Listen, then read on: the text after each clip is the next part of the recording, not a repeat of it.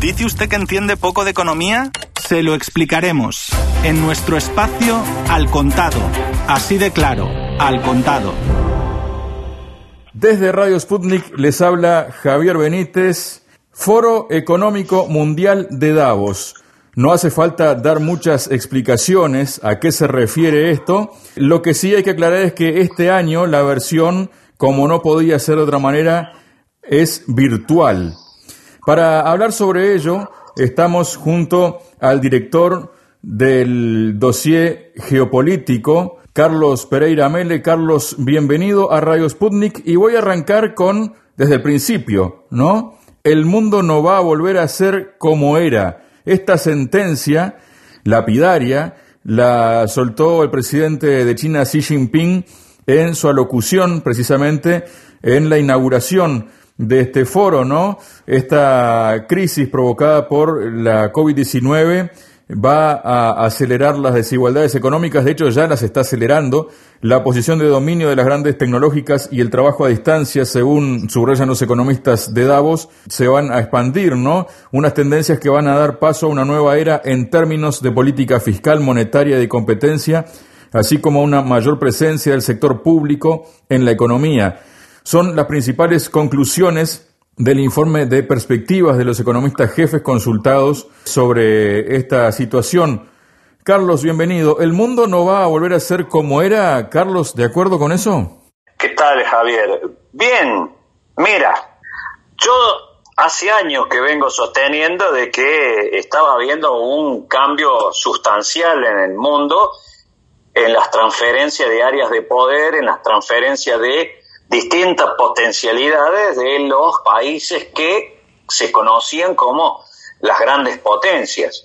Esa transferencia de poder de unos hacia otros, como bien ha dicho Xi Jinping, se ha acelerado y también Vladimir Putin lo ha afirmado también en su discurso ante Davos, que el, el coronavirus vino a acelerar procesos que ya estaban en marcha. Ahora, la primera pregunta es Davos. ¿Qué es Davos? Davos ha sido hasta hace pocos años atrás el santuario donde se dirigían casi todos los presidentes del mundo, sus ministros de economía y los grandes financistas mundiales a una reunión donde en teoría se definían muchas cosas y se hacían lineamientos a, mediano plazo de cómo seguiría el mundo. Hoy en día Davos no es eso. Hoy la realidad no es, por lo menos la que fue originaria, por lo menos para lo que se montó, por lo menos para lo que se creó toda esta estructura, que hace casi 50 años, si no me equivoco, y está dada por las presencias de los distintos representantes estatales de gran nivel y que, como vos dijiste, el, que abrió la apertura de este, de este foro de tipo virtual fue el presidente de China, que era su segunda aparición, porque la primera fue en, el 2017, dando una serie de lineamientos muy, muy fuertes, muy concretos, hablando de una globalización nueva, hablando de que esa globalización tiene que respetar la historia, las culturas y los sistemas políticos de los países. Algo que Davos, en sus anteriores jornadas anuales era inversamente a lo que propone Xi Jinping, por ejemplo. ¿Qué lo que era? Era una globalización eh, totalmente homogénea en la que los países básicamente perdían absolutamente toda su soberanía nacional en detrimento de una estructura supranacional en el que las grandes finanzas y los grandes grupos transnacionales, industriales, tecnológicos, etcétera, se hacían prácticamente cargo de la gobernanza mundial. Eso hemos visto que ha sido un fracaso absoluto, total. Entonces Davos, que era el lugar, vuelvo a reiterar, donde concurrían como si fuera el, el factotum máximo, donde bañarse en las aguas del Jordán de Davos, los grandes economistas y donde ahí se lanzaban esas ideas. Esas ideas hoy en día han perdido totalmente vigencia. No existen. la introducción del presidente de China ha sido muy concreta, ha sostenido una globalización que es una evolución histórica de la humanidad, que pasó desde la tribu a la ciudad, a la aldea, de la aldea a la ciudad, de la ciudad a un pueblo y de pueblo a naciones, es una evolución lógica. Ahora, la ideología globalista que se aplicó desde Davos fue un centro de poder hegemónico, Estados Unidos de Norteamérica, que difundía principios y valores a cumplir a rajatabla sin que nadie, sin que nadie le cuestionara esas indicaciones o esas directivas.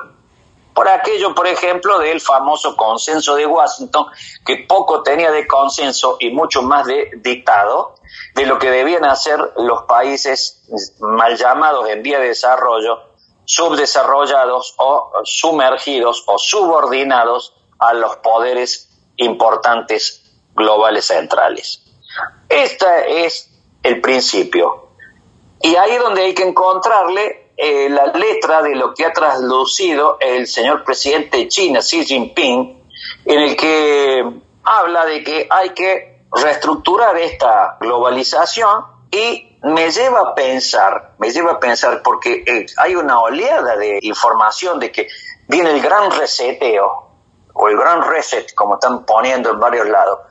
¿Qué es lo que es este reseteo? El reseteo de la computadora que uno la resetea para que vuelva a estar igual y con los programas un poquito más ágiles, más fáciles y se hayan eliminado la basura que tenía el equipamiento electrónico.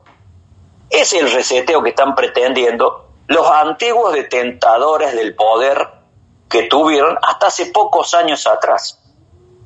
Pero ese poder hoy en día se ha venido abajo. Y Xi Jinping, como también Vladimir Putin, han hecho referencia a un elemento que Davos lo tenía totalmente subordinado y subyugado, los estados.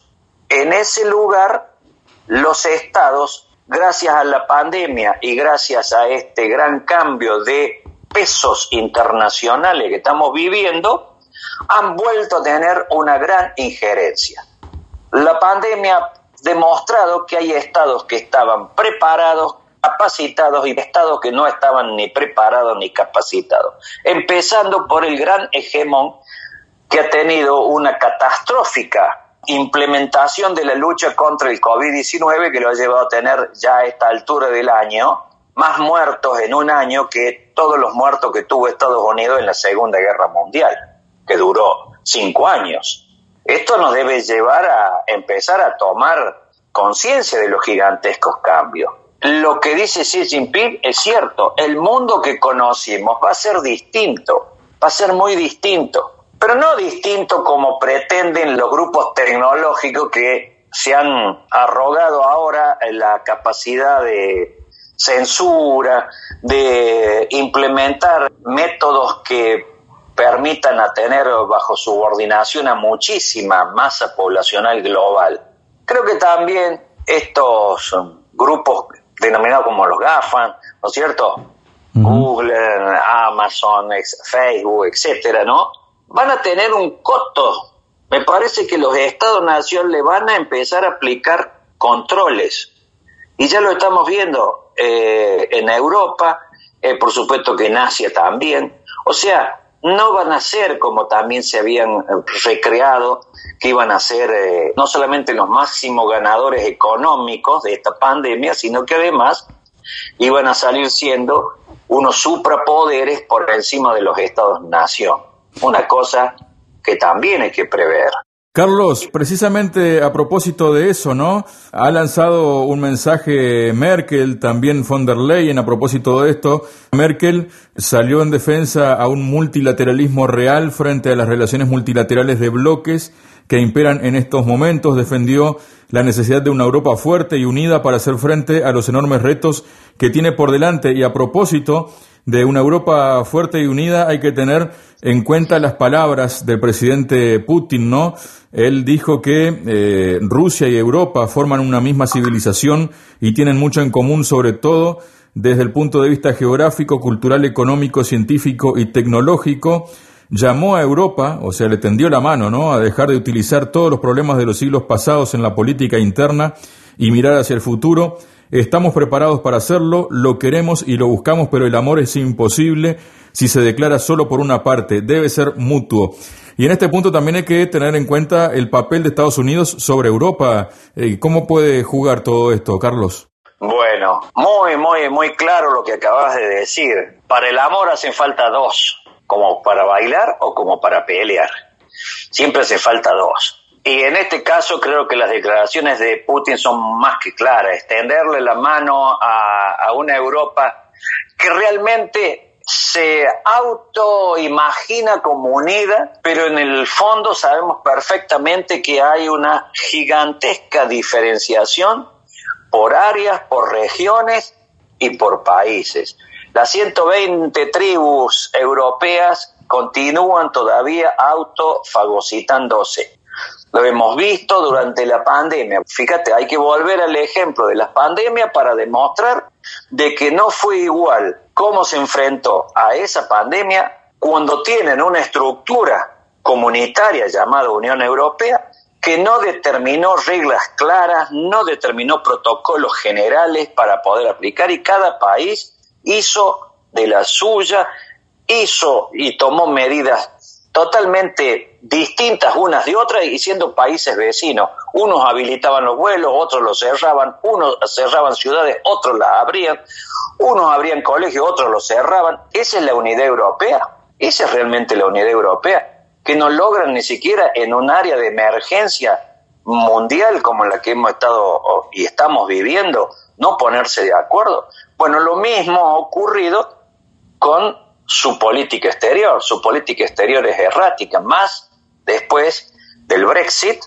Brexit que ha sacado a un jugador importante de la Unión Europea, quedando jugando solo en el mundo, y una Unión Europea donde también vemos que, vuelvo a reiterar, un sinnúmero de dificultades para reorganizarse. Y como carecen prácticamente la idea de Merkel, me parece, aunque ya se está yendo, parece que está cambiando mucho de sus discursos que ha hecho en los últimos 15 años que gobernó Alemania, es de verle una visión de futuro a una Unión Europea en la que sea un jugador importante dentro de todo este gran movimiento sísmico que está ocurriendo, que es el crecimiento de Eurasia, pero de la Eurasia rusa, China y con otros socios asiáticos, frente a una Europa que está muy, muy conflictiva internamente.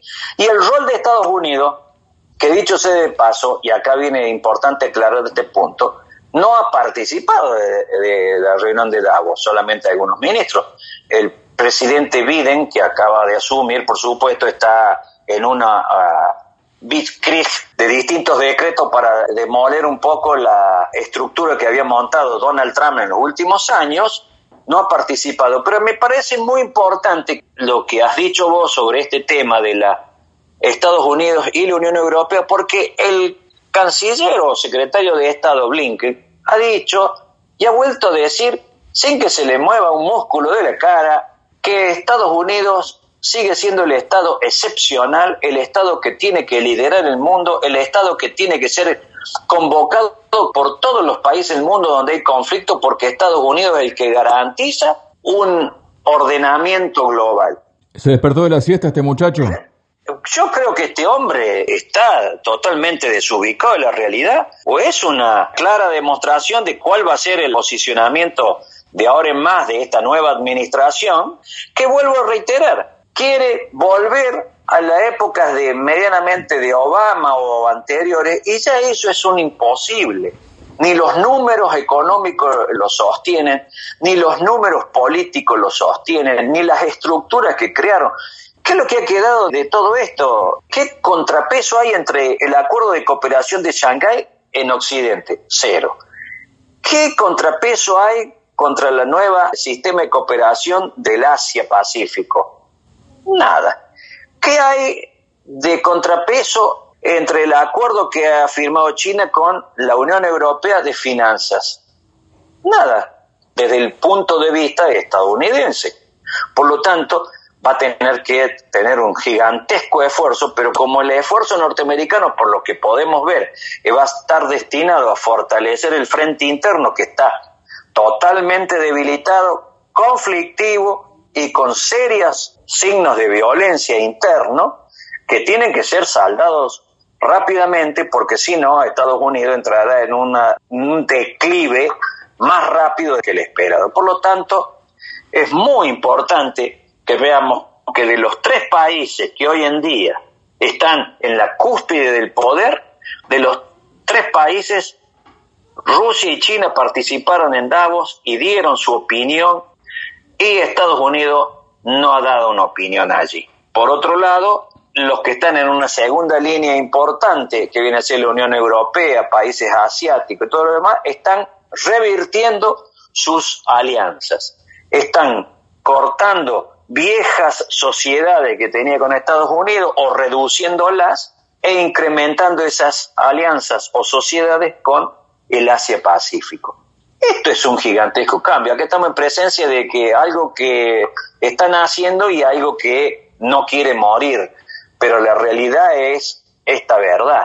Y esto se arregla, Javier, con un gigantesco arreglo geopolítico mundial, porque si no vamos, como bien lo dijo también Xi Jinping el primer día, a una guerra de gran destrucción, porque esto se arregla sentándose los grandes más los secundarios, más el G20, etcétera, etcétera, y empezar a reconformar un nuevo mundo por encima de las giga sistemas bancarios como BlackRock o Vanguard, etcétera, o los GAFAN, etcétera, etcétera, dando una nueva realidad global que nos permita tener un horizonte y una perspectiva clara, o por lo menos para alcanzar. Si no, vuelvo a reiterar, si no se llega a ese acuerdo, hay altas probabilidades de violencia y hay altas probabilidades de conflicto. Xi Jinping habló de cuatro modelos de guerra y dijo que había alta probabilidad de llegar a un conflicto bélico, digamos, tradicional, si se sigue en este lineamiento que había iniciado Estados Unidos. Y bueno, creo que este escenario que se ha presentado en Davos nos da un panorama más claro y entendemos mucho más qué es lo que entiende Rusia y China sobre la globalización y cómo le entiende la globalización Estados Unidos. Muchas gracias, Carlos. Muchas gracias a ustedes por convocarme. Eran los análisis del director de Dossier Geopolítico, Carlos Pereira Mele. Quien les acompañó, Javier Benítez, les invita a una nueva edición del Contado la próxima semana. Muchas gracias.